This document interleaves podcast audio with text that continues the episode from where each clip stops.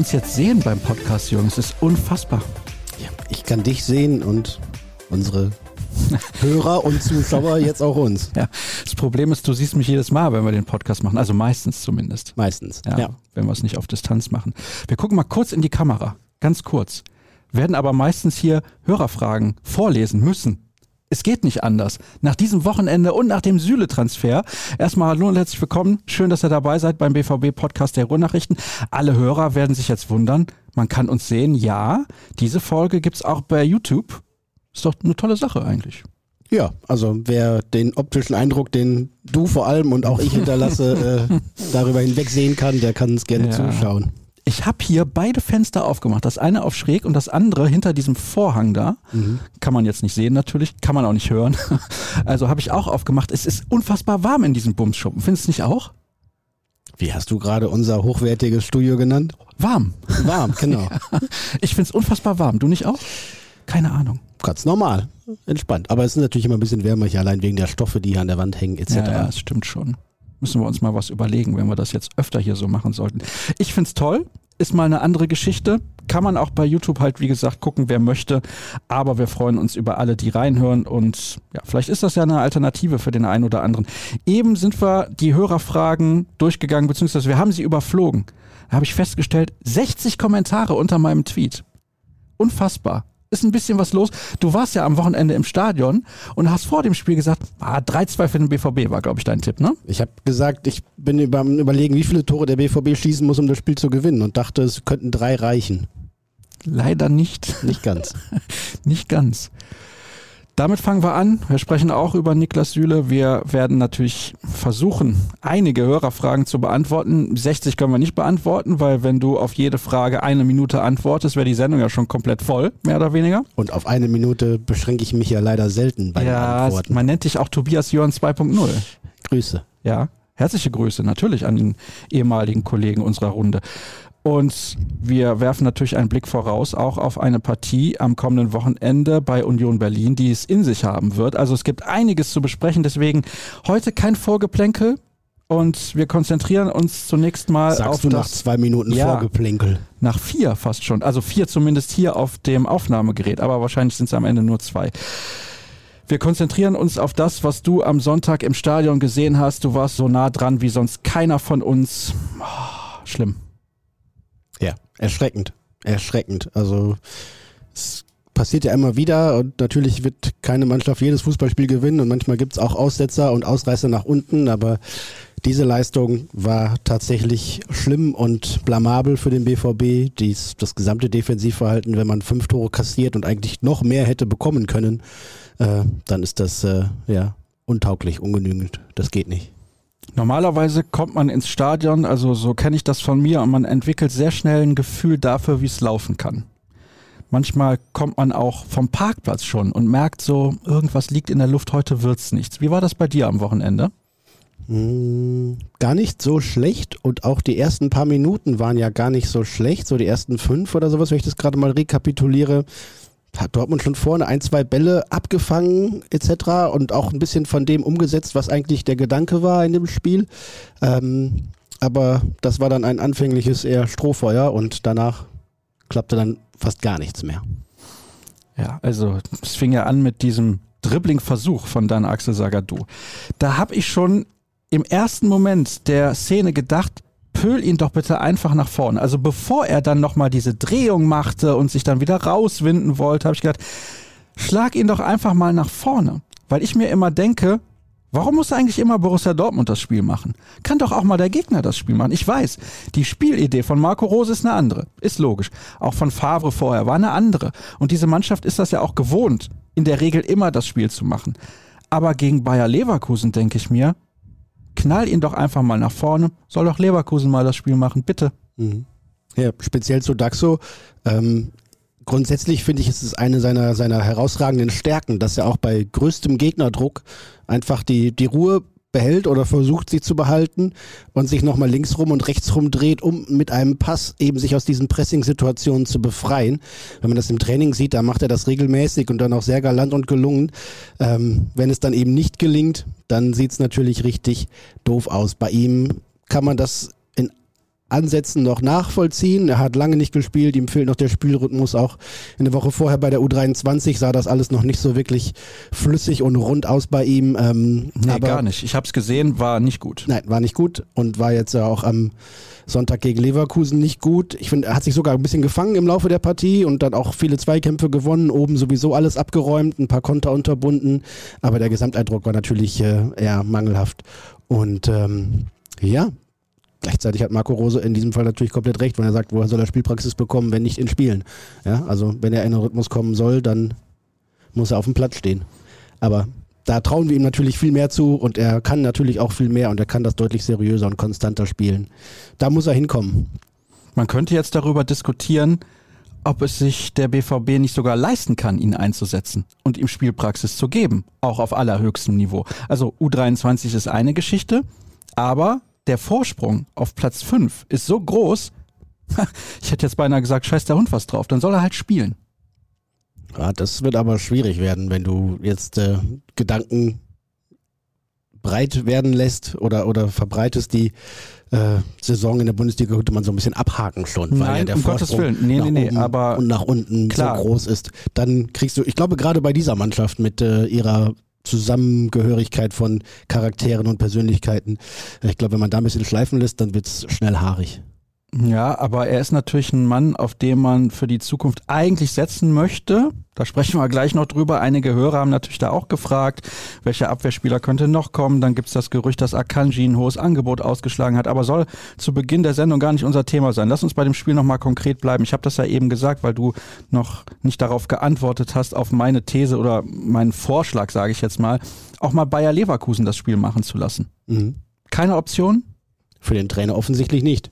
Ich finde es äh, ja zu einseitig, das taktische Element immer nur darauf auszulegen, hochzupressen, hoch zu verteidigen, den Gegner zu attackieren und versuchen auf hohe Ballgewinne zu kommen, ähm, um eben einen kurzen Weg zum Tor zu haben. Das ist alles wunderbar. Das soll auch meinetwegen auch mehrheitlich die Stoßrichtung sein.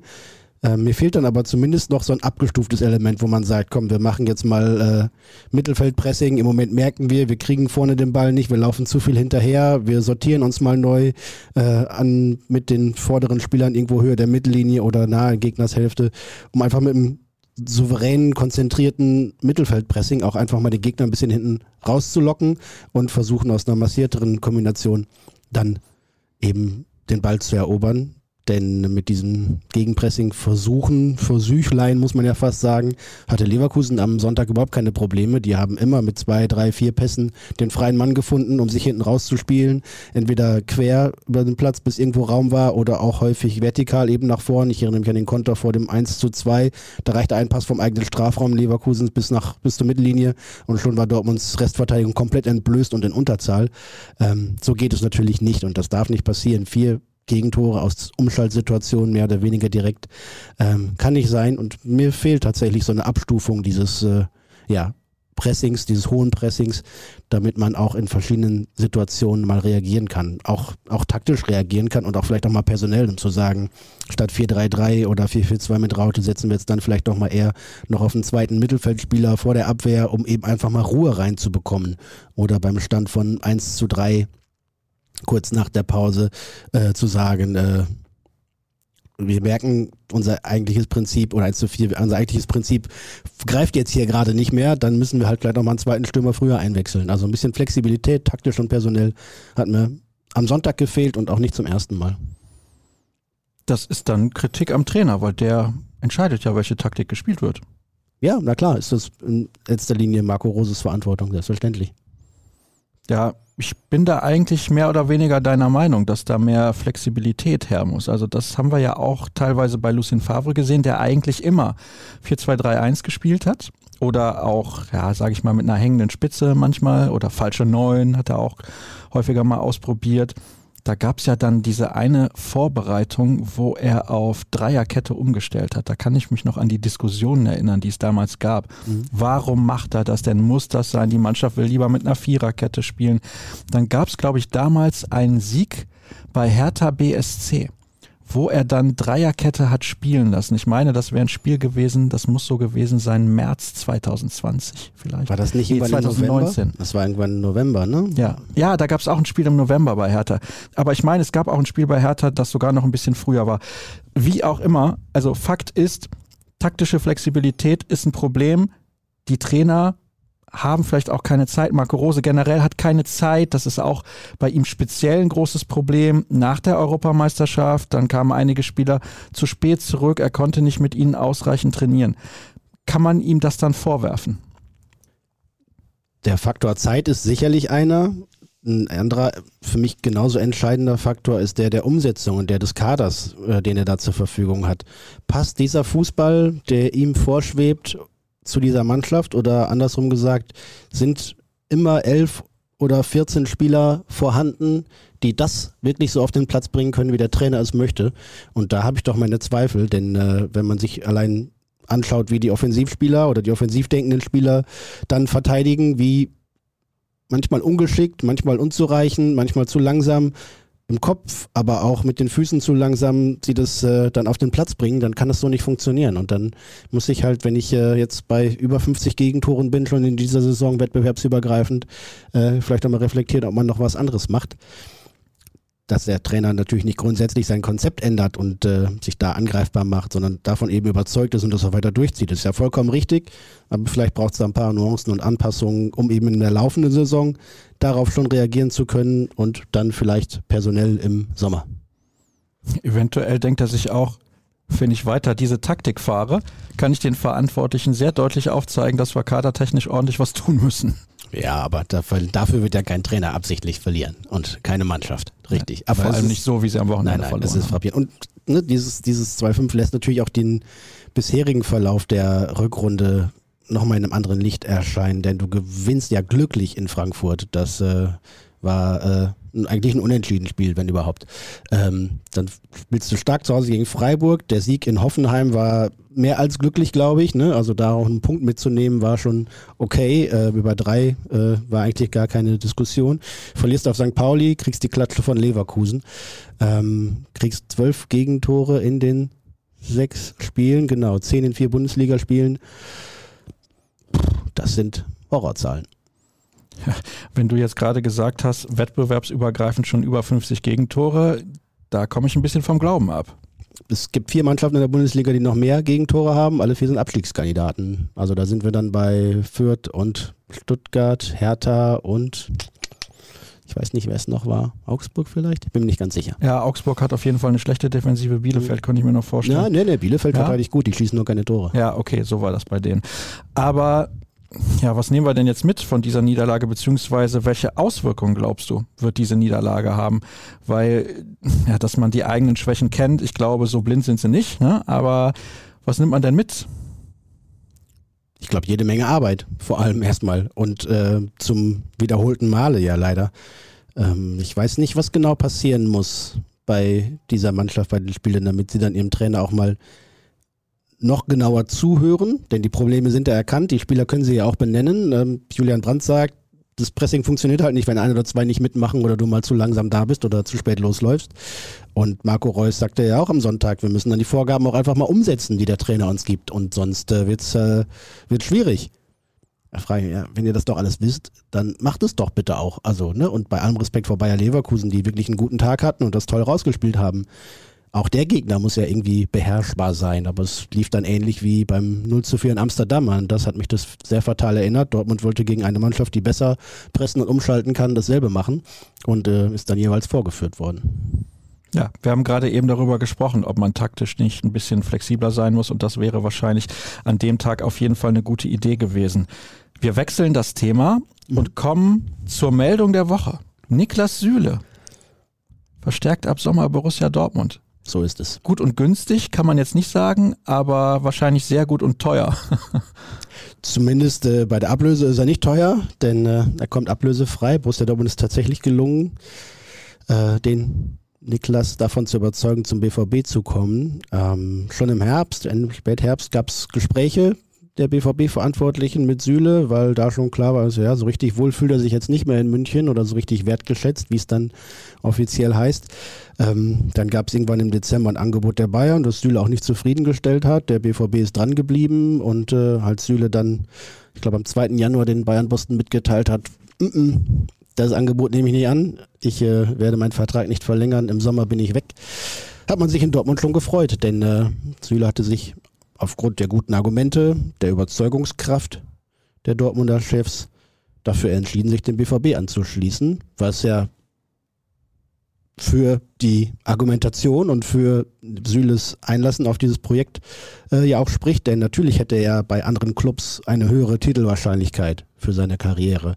Er würde sicherlich auch in England deutlich mehr verdienen können, also 15 Millionen statt 10.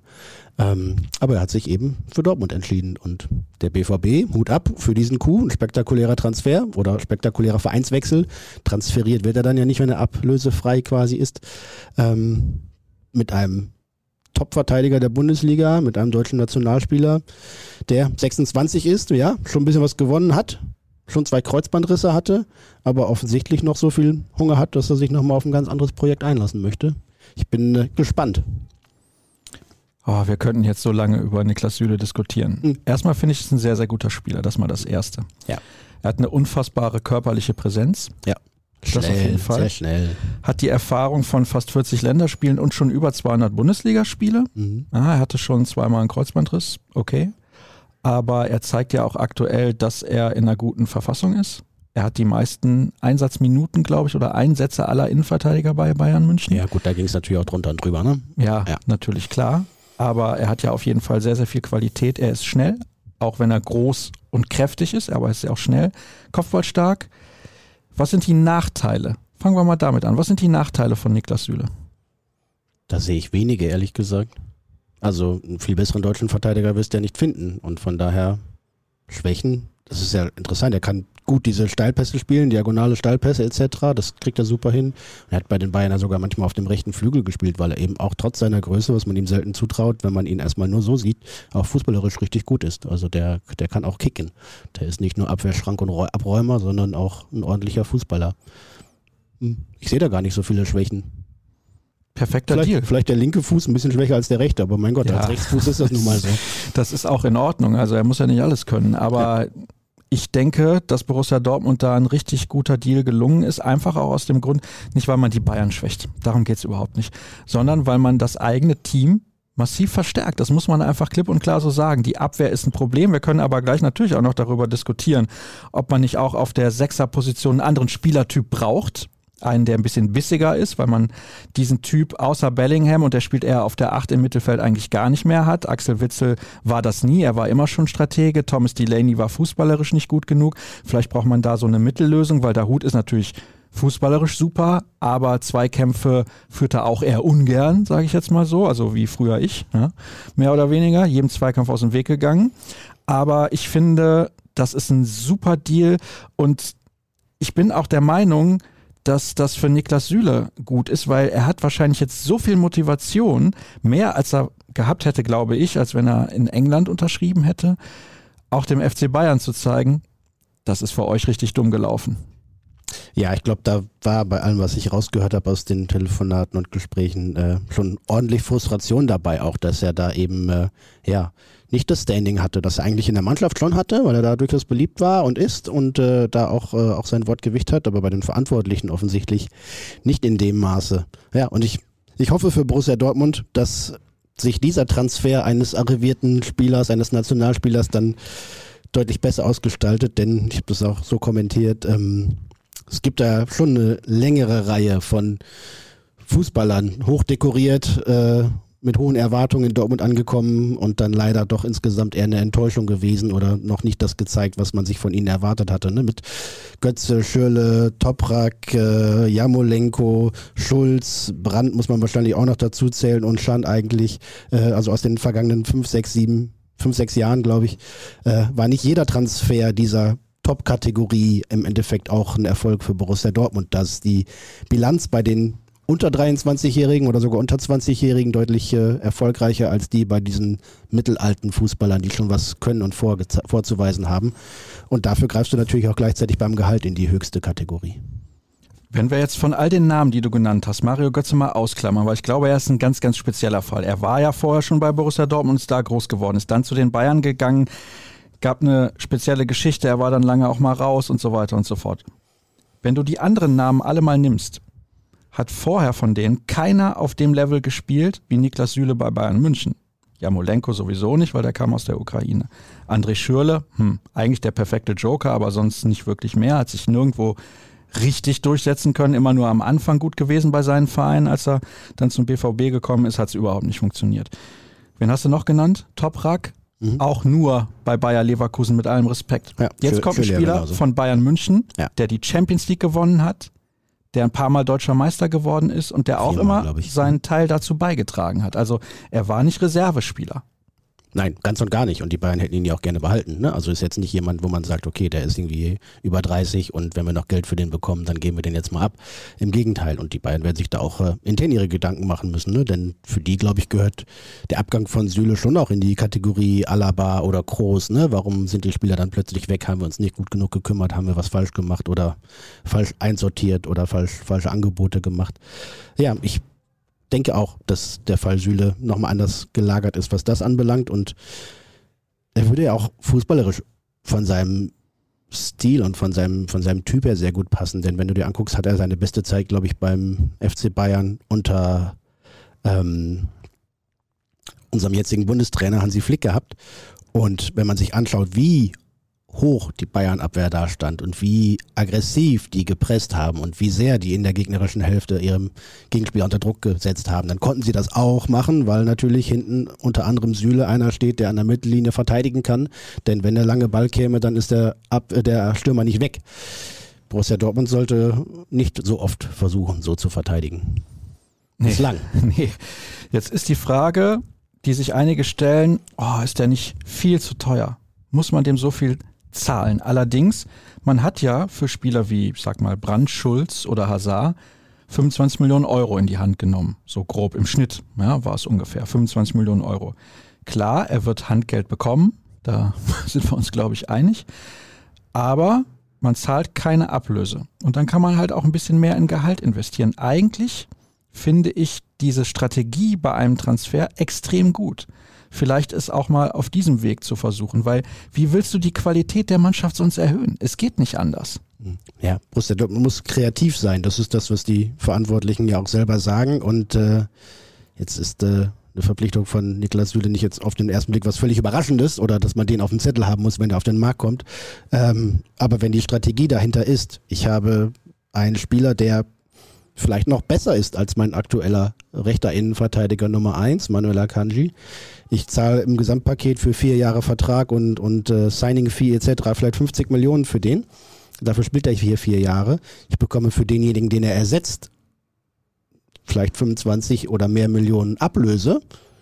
Dann habe ich ja die Ablöse, und vielleicht ein bisschen rein und zahlt vielleicht ein bisschen mehr Gehalt auf der anderen Seite, äh, ohne meine Qualität geschwächt zu haben und habe noch ein paar Millionchen vielleicht übrig, um weiter zu investieren. Also der im Gesamtzusammenhang, glaube ich, wird es erst ein, aus dem richtig guten Coup noch ein besserer.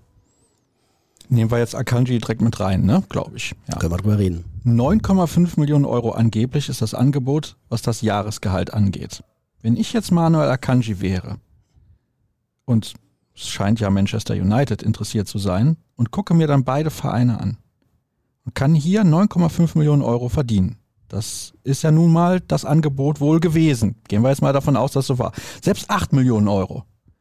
Würde ich als Manuel Akanji sagen, ich habe ja eigentlich einen geilen Verein. Ich habe hier unglaubliches Standing mittlerweile. Musste ich mir auch erstmal erarbeiten.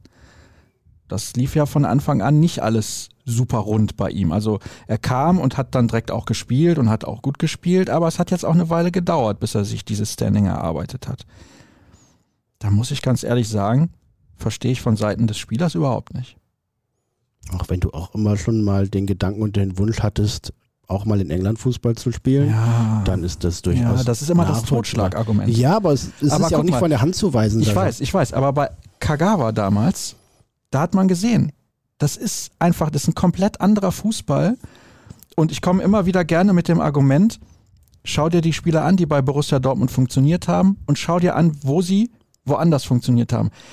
Zwei haben richtig, richtig gut funktioniert woanders. Mats Hummels, weil er natürlich auch einer der besten Innenverteidiger der letzten 15, 20 Jahre in Deutschland ist. Mhm. Und Lewandowski, weil er ein historisch guter Spieler ist. Und Ilkay Gündogan würde ich noch ergänzen. Ja, gut, aber der hat natürlich auch eine Zeit gebraucht. Mhm. Okay, war verletzt und der brauchte vielleicht auch mal diesen Wechsel, lasse ich gelten. Und Aubameyang hat bei Arsenal größtenteils auch funktioniert, aber charakterlich hat das einfach hier nicht mehr gepasst. Aber alle anderen, die diesen Wunsch hatten und sich unbedingt mal verändern wollten, hat nicht geklappt. Shahin, wie sie alle heißen. Ja, aber das ist natürlich bei vielen dann eine Frage, ob das der richtige Weg war oder der richtige Verein war. Ähm, bei Manuel Akanji habe ich keinerlei Bedenken, dass der sich auch in der Premier League durchsetzen würde. Nein, das glaube ich auch, dass er sich durchsetzen würde. Aber ist denn ein Manchester United dann der viel zitierte nächste Schritt oder die bessere Alternative? Das ist ein gutes Wort, guter Ausdruck. Ist das die bessere Alternative als Borussia Dortmund für Manuel Akanji? Was denkst du? Bei besser würde ich sagen, nein. Ist es eine Alternative? Ja. Und Borussia Dortmund hat er dann ja vier Jahre schon gemacht. Vielleicht ist dann noch Zeit für eine andere Alternative. Ohne dass das eine oder das andere besser oder schlechter sein müsste, gar nicht dabei. Ähm, ich glaube, ja, der BVB muss sich nicht verstecken, aber das Scheinwerferlicht in England ist halt nochmal ein bisschen greller.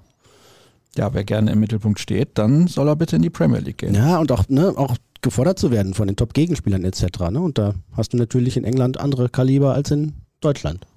Auch noch andere Kaliber als in Spanien. Ja, dann wäre es schön, wenn er die BVB-Abwehr in der Champions League erstmal stabilisieren würde. Ne? Dann dazu wird es dann vielleicht nicht mehr kommen. ja, wahrscheinlich ist das so. Also sind wir uns einig? Der eine kommt, der andere geht? Einig nicht, äh, denn wir können es ja nicht entscheiden, aber es sieht so danach aus, ja.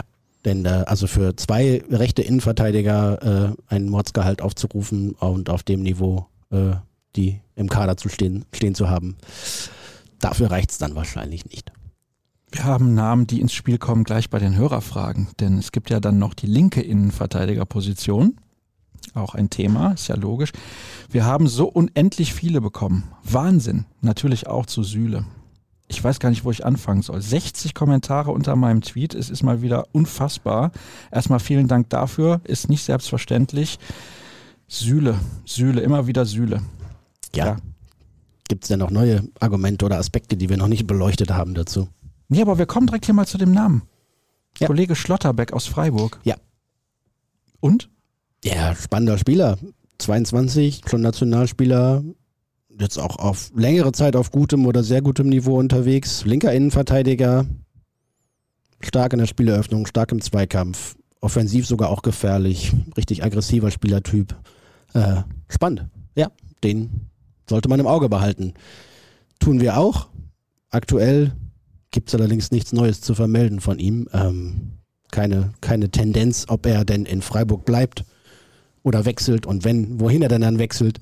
Ich glaube, der behält sich da gerade alle Optionen offen und das ist ja vielleicht sogar auch schlau, je nachdem wie die Rückrunde mit dem Sportclub läuft, kann er vielleicht ja auch mal ein Jahr in Freiburg Champions League spielen und noch ein Jahr da bleiben und dann ein Jahr später vielleicht sogar ablösefrei gehen. Vertrag läuft 23 aus. Ähm, so sich das eine oder andere angucken oder er wird sich halt im Laufe des Frühjahrs irgendwann dann in irgendeine Richtung hin entscheiden. Im Moment ist, glaube ich, da wirklich alles offen. Hättest du diesen Spieler gerne bei Borussia Dortmund? Ja. Ja, sind wir uns schon wieder einig. Ist doch super. wir könnten eigentlich den Job von Zorg und Kehl übernehmen. Ich weiß nicht, ob die sich immer einig sind. Wir würden das, oh ja, das stimmt natürlich auch. Wir würden das auch für zwei, drei Euro weniger im Jahr machen. Ja, drei, aber mehr nicht. Ja, drei nicht. Also vier nicht. So ja, ist richtig. Ja. Es gibt weitere Namen. Adeyemi ist ja schon mehrfach genannt worden. Habt ihr, glaube ich, auch schon, oder wir schon mehrfach im Podcast besprochen, ne? Also in Salzburg glaubt niemand, dass er im nächsten Sommer noch da ist. Und außer dem BVB gibt es, glaube ich, auch keine andere heiße Fährte mehr. Okay, auch das wäre schnell geklärt gewesen. Oder ist es? Ajax hat einen interessanten Spieler. Ajax hat Dutzende oh ja, interessante oh ja. Spieler. Das ist, das ist korrekt. Habe ich übrigens gestern bei Facebook gesehen, hat Zlatan Ibrahimovic ein Foto gepostet im Ajax-Trikot, wo er so steht. Also die Leute, die gucken, können es sehen, aber mhm. wo er die Arme so ausstreckt. Sascha streckt jetzt seine Arme ganz ja, weit aus. Ja, genau. Vielleicht geht er ja auch wieder zu Ajax, dann könnten sie einen anderen Spieler entbehren. Na, Masarui heißt der. Masraoui, ja. Ja, um Gottes Willen, es ist auch schwer Beim auszusprechen. Vornamen bin ich mir nicht sicher. Nusser oder Nussair? Um Gottes Willen. Nussair Masraoui, ja. Sag uns ein bisschen was zu diesem Spieler und ist da was dran? Welche Position spielt er überhaupt und so weiter? Ja, Spieler von Ajax Amsterdam. Rechtsverteidiger oder, oder rechtsdefensiv äh, wird er am besten eingesetzt. Schneller Spieler, aggressiver Spielertyp, rennt gerne nach vorne, kann aber auch knackig verteidigen. Guter Zweikämpfer. Ähm, 24, glaube ich, marokkanischer Nationalspieler, ist allerdings in den Niederlanden geboren. Ähm, ja, und der kann im Sommer tun und lassen, was er möchte. Wird beraten von Mino Raiola und hat schon Mm. gesagt, die Chance, dass ich in die Chance, dass ich bei Ajax bleibe im Sommer liegt bei ungefähr 5%, hat er, glaube ich, vor kurzem gesagt. Das ist deutlich. Genau, der BVB kennt den Spieler, der BVB hat auch grundlegend Interesse an dem Spieler und der ist, so wie ich höre, nicht, nicht ganz oben auf der Liste für Rechtsverteidiger, aber schon auf jeden Fall dabei. Ja, also einen neuen Rechtsverteidiger könnte man durchaus gebrauchen. Ja, du musst da, da kommt natürlich vieles zusammen. Ne? Du hast jetzt im Winter gesagt, nee, Meunier, alles gut, lassen wir, der muss äh, jetzt weiter liefern.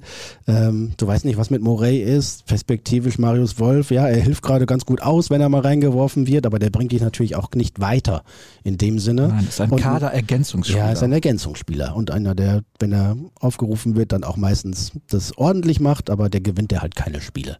Felix Passlack genauso und dann musst du sehen, wie stelle ich mich hinten rechts auf? Meunier alleine reicht nicht. Was passiert mit Morey? Wann kommt er denn tatsächlich zurück? Wie gut ist er dann? Ist äh, schwierig und fraglich.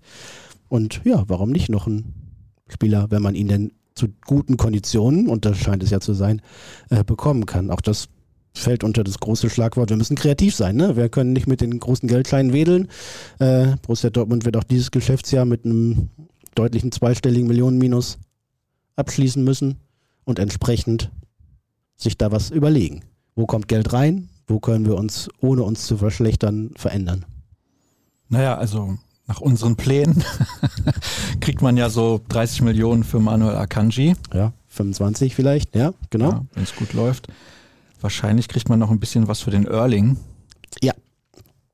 Richtig. Also ein bisschen mehr, ne? Ja, ein bisschen mehr, aber auch nicht so viel, wie er ja wert ist. Ne? Das ist ja auch ein Teil des Dilemmas, denn es gibt halt vielleicht nur 85 Millionen oder 90 Millionen oder, oder auch nur 80. Und äh, ja, wert ist ja natürlich das Doppelte. Aber das haben wir ja auch schon mehrfach besprochen. Möglich, wahrscheinlich, also ich gehe immer mehr davon aus, dass er nicht beim BVB bleibt, denn es deutet einfach wenig darauf hin. Und wenn der dann wie am Sonntag in der Loge sitzt, so schräg rechts hinter den äh, Presseplätzen, ähm, dann hat er da am Sonntag nicht sonderlich froh ausgesehen, als er sich das angeguckt hat. Und er kann sich wahrscheinlich bei den wenigen Clubs, die ihn bezahlen können und das Gesamtpaket Holland bezahlen können, dann einen aussuchen. Und ich denke, dass er das tun wird. Gepfiffen hat er aber nicht, ne? Er nicht, aber sonst fast alle. Ja, ja, ja, es war nicht zu überhören. Sehr interessante Frage, wie ich finde. Rafael Guerrero wirkt nicht fit. Er hat Augenringe und sieht ständig müde aus. Das sieht man in den Spielen deutlich. Er wird durchgeschleppt, weil man auf der Linksverteidigerposition keine Alternative hat. Was ist los mit ihm? Empfiehlt er sich für eine Verlängerung? Ja, er wird durchgeschleppt und er wirkt müde. Das ist so. Ja, ist vollkommen korrekt beobachtet. Seit Wochen nicht in guter Form. Ähm, vergleichsweise fahrig, auch im, auch im Passspiel, was ja sonst eigentlich seine Domäne ist. Ähm, als Spielertyp ist er natürlich einer eher, der über Kurzpässe und Kombinationen kommt und nicht unbedingt über so ein ähm, dynamisch-aggressives Attackieren von Gegenspielern. Aber er ist, ja, steht neben sich und äh, das Dilemma ist natürlich auch, dass es eben wegen der fehlenden Konkurrenz, die Nico Schulz oder Felix Passlack gerade nicht leisten können und die nicht da schieben können, dass er weiter spielen muss. Es ist äh, eins von mehreren Problemen, die der BVB gerade hat. Konkurrenz fehlt an manchen Positionen, unter anderem hier und Guerrero fehlt völlig die Form. Hier wird häufig der stabilste und beste deutsche Fußball-Podcast gegrüßt. Könnte ich mir jetzt einfach machen und das alles vorlesen. Aber eigentlich ist der Tenor der Hörer immer der gleiche. Einstellung vermissen sie ein bisschen. Sie fragen danach, wer denn nun eventuell im Sommer gehen könnte. Und auch ein interessantes Thema, was wir eben schon ein bisschen angerissen haben zu Beginn der Sendung, wäre nicht 4-2-3-1 eine Option, damit Bellingham neben Dahut spielt und nicht Dahut alleine auf der 6. Mhm. Ja, Dahut als alleiniger Sechser ist natürlich auch eine Dauerdiskussion oder eine immer wiederkehrende Diskussion. Du hast ihn ja eben schon leicht eingeordnet und kategorisiert. Ähm, da kann ich dir auch gar nicht widersprechen. Er kommt natürlich eher als Spielmacher daher, der ein bisschen aus der Tiefe kommt. Äh, manchmal lässt er sich ja sogar auch zwischen die Innenverteidiger fallen und baut von damit auf. Ähm, aber er will halt eben den, den Ball passen, nach vorne passen. Das ist sein Stil und das mag er gerne. Das kann er auch überragend gut, als überragender Techniker noch dazu. Ähm, er kann auch so mal Bälle klauen und äh, in die Zweikämpfe gehen. Da ist er schon deutlich äh, durchsetzungsstärker geworden, aber er ist natürlich alles andere als ein Abräumer. Und äh, das merkt man dann bei Spielen wie am Sonntag ganz besonders und immens. Dann hat er noch zwei Mittelfeldspieler vor sich, Julian Brandt und Jude Bellingham. Brandt hat es nicht so im Rückwärtsgang und Bellingham äh, rennt halt überall rum, aber auch gerne vorne. Ähm, und dann ist er da gegen eine Kontermannschaft wie Bayer Leverkusen überfordert gewesen, da die Räume zu schließen und die Lücken zu stopfen. Ähm, da wären auch viele, bei dem Spiel auch viele andere überfordert gewesen, aber grundsätzlich musst du das natürlich wissen. Wenn du mit Moderhut alleine auf der 6 spielst, dann kriegst du das eine das andere aber eher weniger. Wenn du mit Axel Wetzel da spielst, dann kriegst du ja ein bisschen positionsgetreueres äh, Defensivverhalten, auch eine hohe Ballsicherheit, dafür aber natürlich viel zu wenig Risiko und viel zu wenig Dynamik und äh, zu wenig spielverändernde, spielverlagernde äh, Pässe nach vorne. Ja, und dann Emre Can wäre noch da, der wäre vielleicht eher noch so ein Typ Abräumer oh, auf Emre der 6. Ja. ja, aber da wissen wir natürlich auch, der hat natürlich auch äh, seine Vorzüge und äh, seine Problemzonen. Ähm, und die Frage ist vollkommen berechtigt und nachvollziehbar. Vielleicht dann doch mit zwei Sechsern spielen oder mit, mit einem Sechser und einem offensiveren Sechser vielleicht, der, der so wie ein Bellingham dann eher so in Richtung 8 tendiert und einfach insgesamt ein bisschen das defensive Konstrukt etwas stärken und etwas, äh, ja, etwas solider bauen. Denn die Offensive ist ja eigentlich erst recht, wenn Holland dann irgendwie früher oder später zurückkommt, stark genug, um äh, immer ihre 1, 2, 3 Tore zu schießen. Aber wenn man dann schon mal nicht mehr zwei kassiert, ist man dem Ziel schon deutlich näher. Du hast Emre Can angesprochen. Der ist ja, wie man bei uns sagt, alle Footlangs verletzt. Das ist ein Problem. Dann, wenn er spielt, verursacht er gerne mal einen Elfmeter, hat Ansprüche, eine Führungsrolle zu übernehmen, hat er sportlich aber beim BVB bislang überhaupt nicht nachgewiesen. Als er geholt wurde, habe ich mir gedacht, oh, ist ein sehr guter Transfer für Borussia Dortmund. Bislang habe ich mich geirrt. Muss man einfach so klipp und klar sagen. Also es tut mir leid. Ich würde mich freuen, wenn er beim BVB richtig durchstarten würde.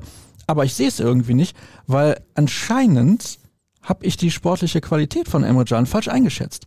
Vielleicht ganz viele sogar, auch in der Nationalmannschaft übrigens, ganz interessant. Immer wenn er dabei war, hat er jetzt nicht überragend gut gespielt. Also er war sehr jung, sehr gut, aber mir fehlt bei ihm so ein bisschen die Weiterentwicklung. Er hat ja auch einige Male die Vereine gewechselt, in Liverpool gespielt, hat bei Juventus gespielt.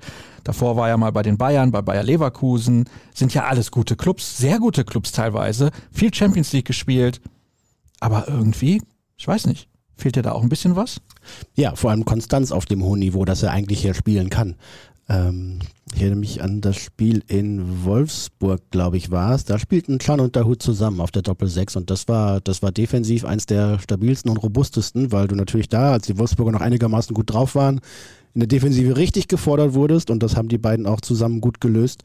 Ähm, ich bin gespannt, denn ja, also Dahut ja als Sechser, aber mit Chan oder Bellingham dazu kann ich mir das aktuell besser vorstellen, weil es dann einfach ein bisschen solider ist und mit einem 4-3-3 du weder vorne auf der Seite die aggressiven Gegenpressing-Kandidaten hast, noch im Mittelfeld bei den, bei den Achtern, wenn du Brand dabei hast. Und wenn Hazard, Brand, Reus, Malen wie am Sonntag eben ja nicht ins Gegenpressing kommen, dann hast du dahinter einfach viel zu viel grüne Wiese. Seid ihr auch der Meinung, dass zu oft dieselbe Elf spielt? Leistungsprinzip gibt's beim BVB nicht. Anderes Wort dafür ist Wohlfühloase. ja, ähm, ich habe viel Unmut in den letzten Tagen gelesen und gehört nach dem Spiel gegen Leverkusen und das auch nachvollziehbar. Ähm, Leistungsprinzip, ich habe es eben angesprochen, Konkurrenzkampf, wo hast du den denn? Ne? Also Sagadu hat gespielt, weil Hummels nicht fit war. Guerrero musste spielen, weil Schulz und Passlack zu weit hinterherhängen. Witzel ist zu weit leistungstechnisch äh, hinter Dahut, sodass du den bringen könntest. Ähm, rechts hast du eigentlich nur Meunier, mit Abstrichen mal Marius Wolf, aber der hilft dir auch nicht mehr. Ähm, in der Offensive hat sich fast von alleine aufgestellt, weil Mukoko und Tigges keine Alternativen sind für Marco Rose oder er sie so spät bringt, dass sie auch einfach gar nichts mehr machen können. da fehlt so ein bisschen der zweiten Reihe auch, auch das Vertrauen des Trainers und die, und die Spielminuten. Ja, und äh, jetzt kommt Gio Reyna zurück. Das ist schon mal gut. Ja, das ist sehr gut. Ähm, einfach der Achter spielen kann, der Zehner spielen kann, der auch offensiv auf dem Flügel mal ausweichen kann und von da nach innen ziehen kann. Das wird helfen. Jetzt ist Hummels wieder dabei im Training. Chan aufgrund seiner Vielseitigkeit einfach auch eine Alternative auf ja, grundsätzlich gutem Niveau. Wenn der jetzt mal bis zum Saisonende fit bleiben wird, dann wird er sicherlich auch seine guten Spiele noch machen. Das muss aber auch, wenn er nicht irgendwie als ewiger Scheinkrieger abgestempelt werden möchte. Ähm, da muss dann auch was kommen. Oh ja, und so kommt das eine zum anderen. Konkurrenzkampf, verletzte Spieler, die nicht fit waren, aber spielen mussten. Wir haben das alles mehrfach durchgekaut. Ja, und was den Faktor Wohlfühloase betrifft, das ist natürlich ein, ein scharfes Wort und eine Unterstellung ja fast mit darin. Aber ich glaube tatsächlich, dass bei Borussia Dortmund das, das Leistungsprinzip, das Leistungssportprinzip und äh, die Leistungskultur noch besser werden müssen und dass sie das aufgrund vieler verschiedener Faktoren, die ich nicht alle kenne, aber vielleicht in Teilen anreißen kann, äh, nicht so ausgeprägt ist. Warum, warum ist das so, dass Borussia Dortmund immer noch einen der Top 12 Kader hat in Europa, aber du nicht den Eindruck hast, dass sie fußballerisch zu den Top 12 gehören? Ähm, und warum ist das seit längerer Zeit so? Wir haben über die Spieler, die mit vielen, mit viel Geld und mit hohen Erwartungen angeworben wurden, in Dortmund waren, nicht gezündet in der Mehrheit. Warum war das so? Warum äh, müssen Spieler dann von Dortmund, wenn sie dann durchgestartet sind, mal den nächsten Schritt gehen? Warum schafft es der BVB nicht zu sagen, wir sind doch schon auch der nächste Schritt? Ähm, das hat sicherlich mit Finanzen zu tun, aber das hat vielleicht auch ein Stück weit damit zu tun, dass ja, das, das letzte Quäntchen rauszudrücken beim BVB nicht so ausgeprägt ist, wie es sein könnte. Und ob man das dann Mentalität oder Haltung nennt oder Leistungskultur, ähm, es hat ja Gründe, dass der BVB immer wieder an sich selber scheitert. Ein Wort in der nächsten Frage finde ich großartig, wirklich großartig. Mich würde mal wirklich interessieren, was einige Spieler unter der Woche so im Training angeboten haben. Werden da Erinnerungen an den Trainingsweltmeister Darren Buckley wach? Wirklich überragend. Der klassische Achtung Trainingskiebitz ist ja schon seit längerem vom Aussterben bedroht.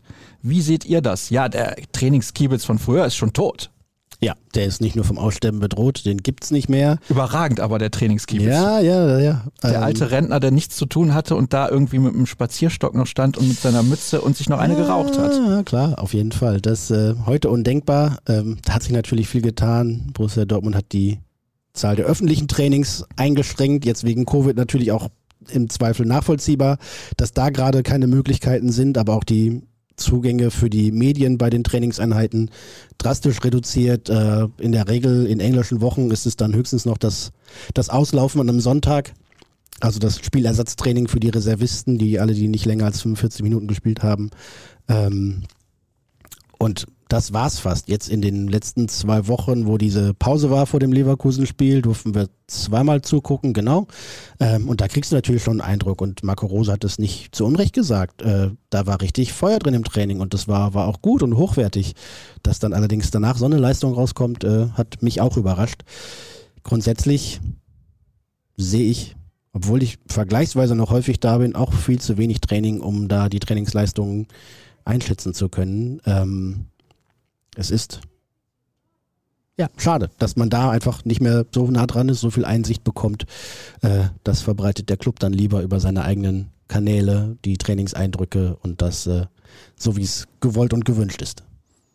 Daniel bedankt sich zunächst mal, dass wir zuletzt nochmal genauer auf die Causa Hakimi eingegangen sind. Das war auch sehr interessant.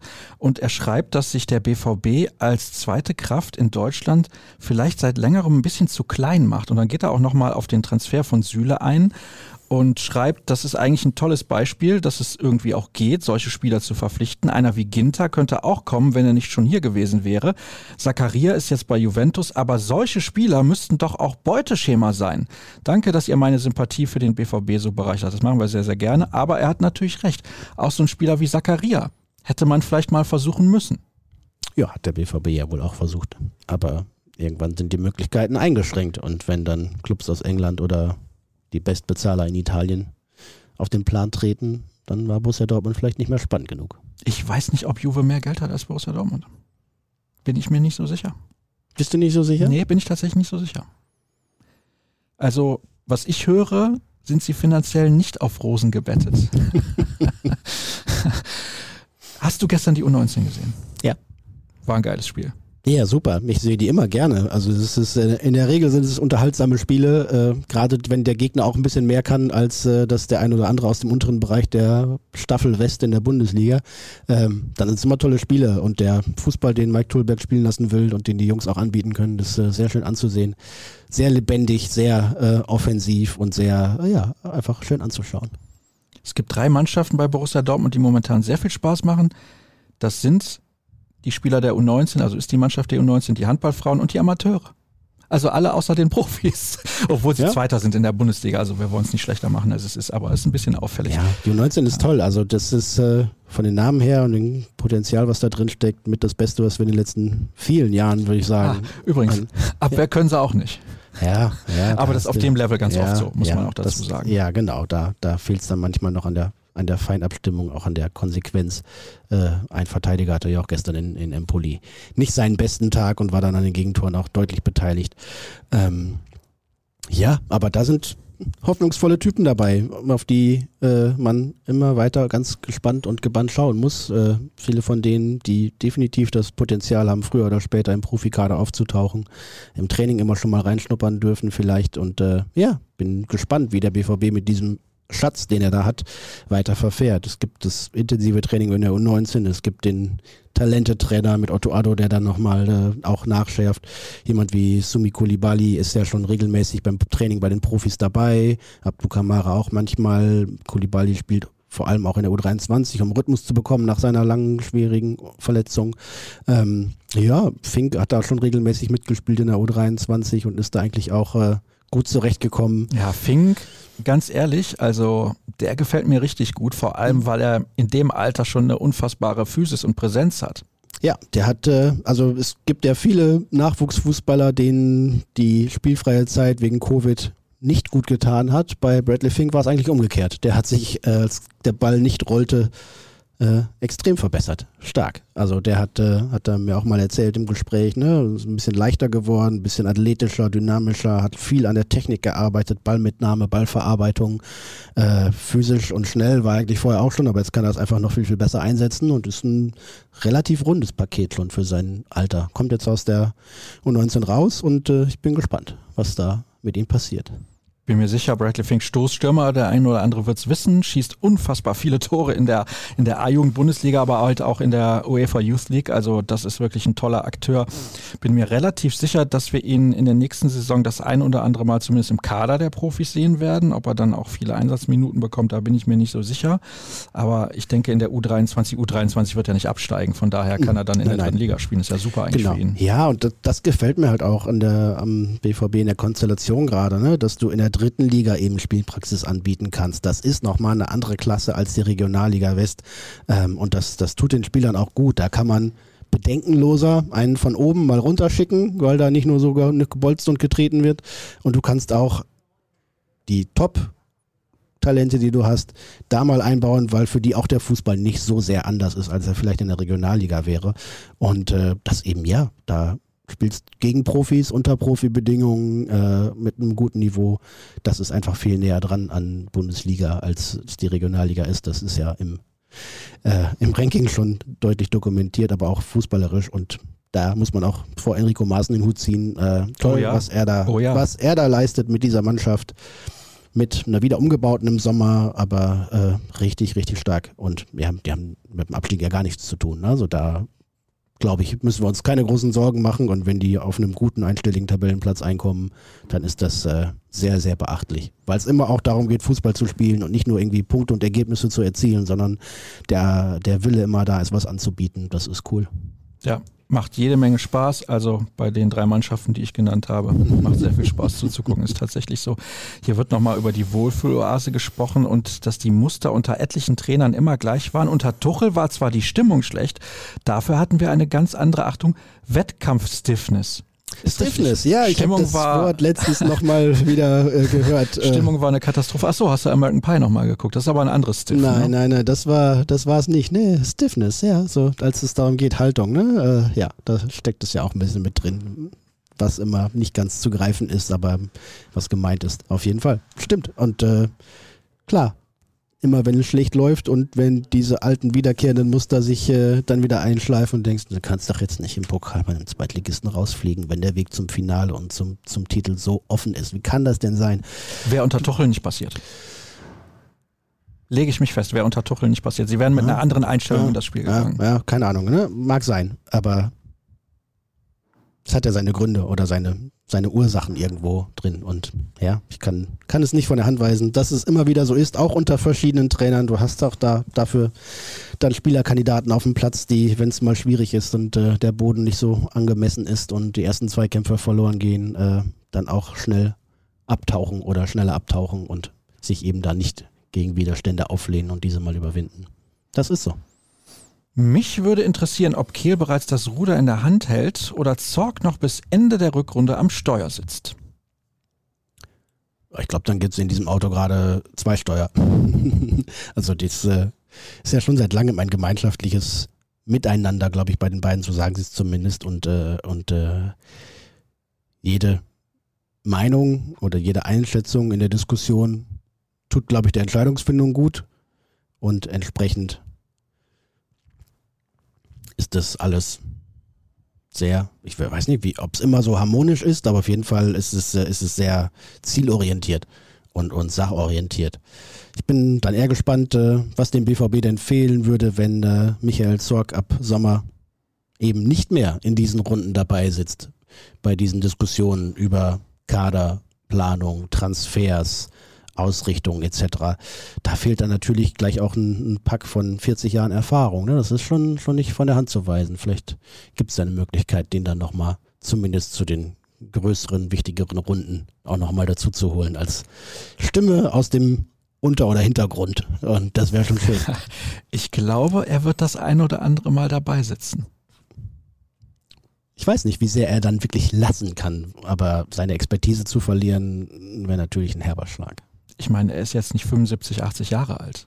Kann man dann so einfach loslassen? Ich glaube, das ist unfassbar schwer. Ja, er sagt mir immer, Herr Gors, ich, äh, mein Plan ist, dass ich keinen Plan habe, wie es danach weitergeht. Also, äh, ja, was anderes machen wird er eh nicht, oder? Einen anderen Job noch irgendwo annehmen? Nein, wird nein er das nicht. kann ich mir erstmal überhaupt nicht vorstellen. Nein, nein, nein. Nein, nein. Ja. Michael Zock ist ja Borussia Dortmund. Aber nach, nach vier Jahrzehnten in der Mühle Bundesliga, glaube ich, tut auch jede Verschnaufpause sehr, sehr gut. Er ist ja dann nicht mehr präsent. Also wenn er sich alle zwei Wochen mit der Elefantenrunde trifft, ist er im Prinzip aus der Öffentlichkeit raus. Ja, ich glaube, das wäre ihm auch wichtig, ne? So, so gut er das eigentlich auch häufig macht, äh, so unwillkommen ist ihm eigentlich auch so viel Präsenz, Medienpräsenz und so. Da steht er eigentlich gar nicht drauf. Hier wird nochmal nach Emre Can gefragt, haben wir eben drüber gesprochen. Dann über die Trainingseinstellung haben wir auch schon drüber gesprochen. Wir haben so unendlich viele Fragen reinbekommen. Mal gucken, was wir noch finden können, wenn ich jetzt hier gerade mal durchwische bzw. runterscrolle bei Twitter. Ja, auslaufende Verträge haben wir auch schon zuletzt häufiger drüber diskutiert. Sühle, Transfer kommt nochmal. Kann ich vielleicht noch was kurz zu sagen, denn es ist natürlich äh, gerade eine extrem spannende Entwicklung oder zwei Entwicklungen kommen da zusammen. Die eine aus den vergangenen Jahren, dass Spieler und Berater gerne Verträge auslaufen lassen, sprich äh, das so lange gewohnte, ein Jahr vor Vertragsende wird er jetzt verkauft und weitergegeben, ähm, versuchen die auszusitzen auch wenn das letzte Jahr dann vielleicht manchmal ungemütlich ist, weil es sich natürlich für die noch mehr lohnt mit Handgeld und äh, Provisionen etc. Und das Geld eben nicht im Markt bleibt, sondern dann, äh, dann bei den Beratern landet und bei den Spielern, weil es eben nicht reinvestiert wird von den Vereinen, die vorher eine Ablöse bekommen haben. Da fließt ein bisschen, bisschen was weg. Das ist ein spannendes Thema. Und äh, während der letzten zwei Jahre aufgrund von Covid haben die Vereine und auch die Spieler natürlich aus nachvollziehbaren Gründen sehr damit gezögert und sehr zurückhaltend agiert, was die Verlängerung von Verträgen betrifft. Sprich, du hast einen riesen Ram, riesen Remmel an Verträgen, die in diesem Sommer oder im nächsten Sommer auslaufen, weil die alle nicht verlängert wurden in der Zwischenzeit. Und da mag gerade in der Branche keiner noch so genau vorhersagen, wie das alles wird und was das alles wird. Ähm, einiges man sich das in der, in der Spitze, in der Top-Kategorie weiter Riesenablösesummen und auch Gehälter gezahlt werden, dass vielleicht äh, so im mittleren Segment vorerst mal eine kleine Delle eintreten wird.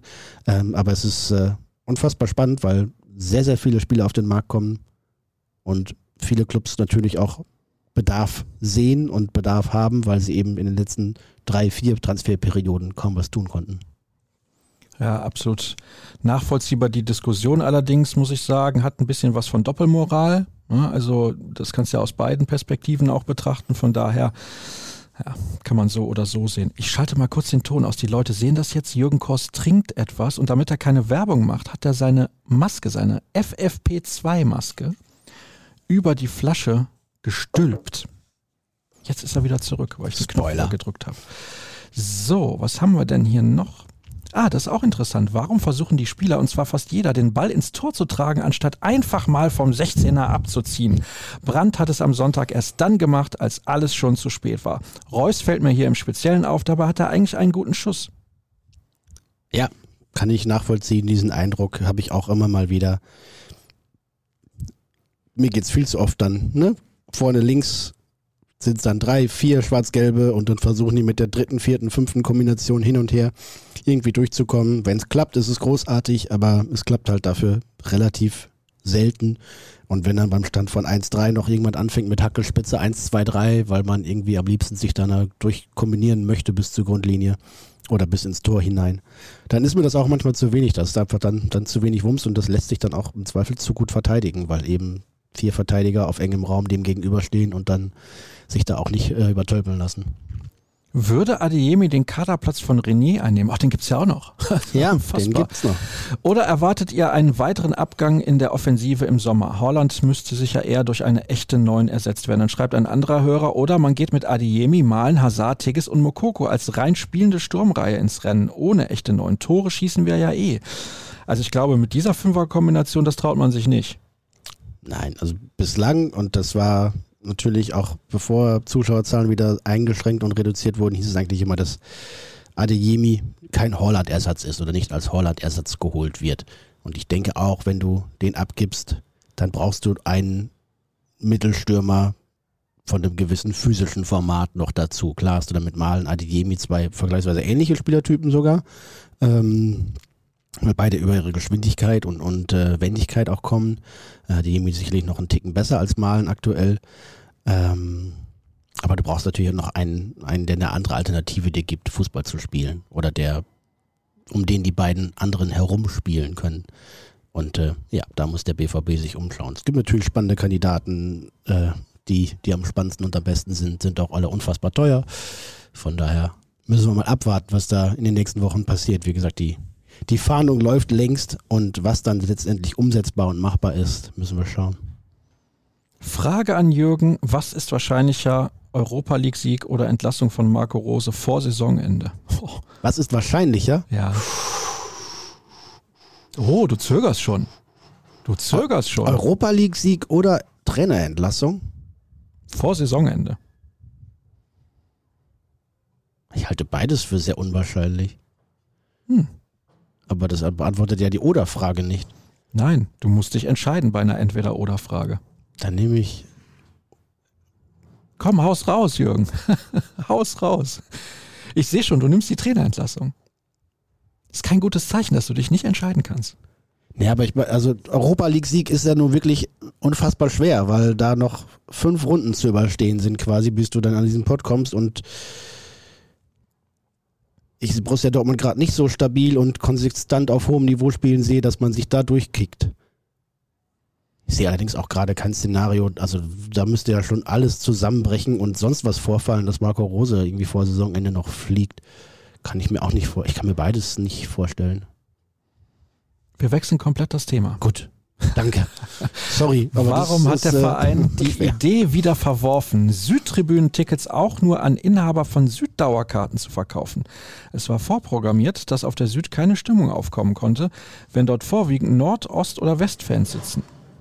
Top-Podcast beim Pendeln über die A40. Ja, bei der A40 kann man auch jeden Podcast und jede Ablenkung gut gebrauchen. Dann können wir ja auch noch ein bisschen länger reden, wenn ja. er pendelt, der Kollege. Ähm, kann ich nicht erklären, kann ich aber vom Eindruck her absolut bestätigen. Die Stimmung am Sonntag war nicht gut, das Spiel lief dann auch noch nicht gut, dann wurde es noch immer schlechter. Ähm, ja, 10.000 Zuschauer oder, oder 6.000, 7.000 Zuschauer plus die, plus die Hospitality-Gäste ähm, sind dann zwar ein bisschen was, aber wenn natürlich nicht die richtigen Leute am richtigen Fleck sind, dann ist es auch mit der Stimmung nichts. Das bringt dir vielleicht finanziell was, aber atmosphärisch war das eher gruselig. Mhm. Zwei Hörerfragen noch und dann kurzer Ausblick auf das Spiel gegen Union Berlin. DFL-Chefin Donata Hopfen meint, den Fan wieder mehr in den Mittelpunkt zu stellen, schließt aber gleichzeitig einen Supercup in Saudi-Arabien nicht aus. Wie passt das zusammen? Ja, gar nicht. Also ganz ehrlich, ausgerechnet in Saudi-Arabien Supercup, Supercup muss in Deutschland stattfinden. Alle Wettbewerbe, die einen deutschen Titel entscheiden oder einen deutschen Wettbewerb, egal, muss alles in Deutschland stattfinden. Wo kommen wir denn sonst hin? Also, sorry, es geht gar nicht. Punkt. Gut. Ja. Die Fanorientierung allerdings äh, kann ich eher, da kann ich sie nur unterstützen. Denn der Fußball wird es in den nächsten Jahren schwer genug haben, die Fans bei der Stange zu halten. Viele sind, wir haben das auch besprochen, ne, durch, durch Corona entwöhnt. Viele haben sich andere Freizeitgestaltungen gesucht. Jetzt sollen sie auch noch irgendwie 50, 60, 70 Euro für die äh, Pay-TV-Sender bezahlen, wenn man das zusammennimmt und wirklich alles sehen möchte. Und dann auch noch ins Stadion gehen oder noch Fanartikel kaufen. Das wird so nicht funktionieren. Glaubst du, Borussia Dortmund wird zur neuen Saison alle Dauerkarten verkaufen an die alten Inhaber? Ja, es gab in den letzten Jahren mal so, also es, ich glaube, so ein Schnitt waren so zwischen 100 und 200 oder sowas, die gewechselt sind aus unterschiedlichsten Ja, gut, das kann es immer geben. Privatwegzug, was auch immer. Oder Glaubst du, das, das geht in den vierstelligen Bereich? Zur neuen Saison? Weil zur neuen Saison, da lege ich mich jetzt mal fest, zur neuen Saison wird das Stadion wieder pickepacke voll sein. Mhm. Ja, also es dürfen alle rein. Es dürfen alle so. rein. So, ja. Glaubst du, dass Minimum 1000 Dauerkarteninhaber zur neuen Saison ihre Dauerkarte nicht mehr haben wollen? Ja. Okay, das wäre kein gutes Zeichen. Ne? Ja, aber das, also da sind natürlich bei den 55.000 auch viele dabei, die ja sich jetzt entwöhnt haben, ne? die vielleicht auch aus unterschiedlichen Gründen, aber bei den Dauerkarteninhabern, die sind dann in der Regel so lange dabei, dass die überhaupt die Dauerkarte hatten, ne? etc. pp. Aber ich glaube schon, dass es äh, ja der Fußball nicht mehr Freunde gewonnen hat während der Pandemie. Das ist nett formuliert. Wann wird Rafa endlich offensiver aufgestellt? Selbst ein Schulz würde deutlich mehr defensive Arbeit verrichten als er. Seit Wochen unmotiviert bei defensiven Läufen, schlechtes Zweikampfverhalten und grauenhafte Körpersprache. Für mich Transferziel Nummer eins im kommenden Sommer die Linksverteidigerposition. Ja, ist schwierig. Wir haben eben schon ein bisschen über Guerrero gesprochen. Wahrscheinlich wäre er in dem System, was Rose momentan spielen lässt, auf dieser halblinken Position, wo jetzt meistens Julian Brandt spielt oder Jude Bellingham, je nachdem, Bellingham häufiger. ja, wäre er besser aufgehoben. Ja, man kann ihn gut als Achter spielen lassen, hat dann allerdings keinen Linksverteidiger. Ne? Wir haben das sowohl bei Guerrero als Personalie als auch beim Thema Kader-Konkurrenzkampf angesprochen.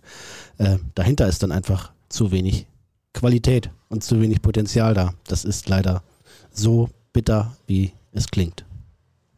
Eisern Union hat Max Kruse verloren.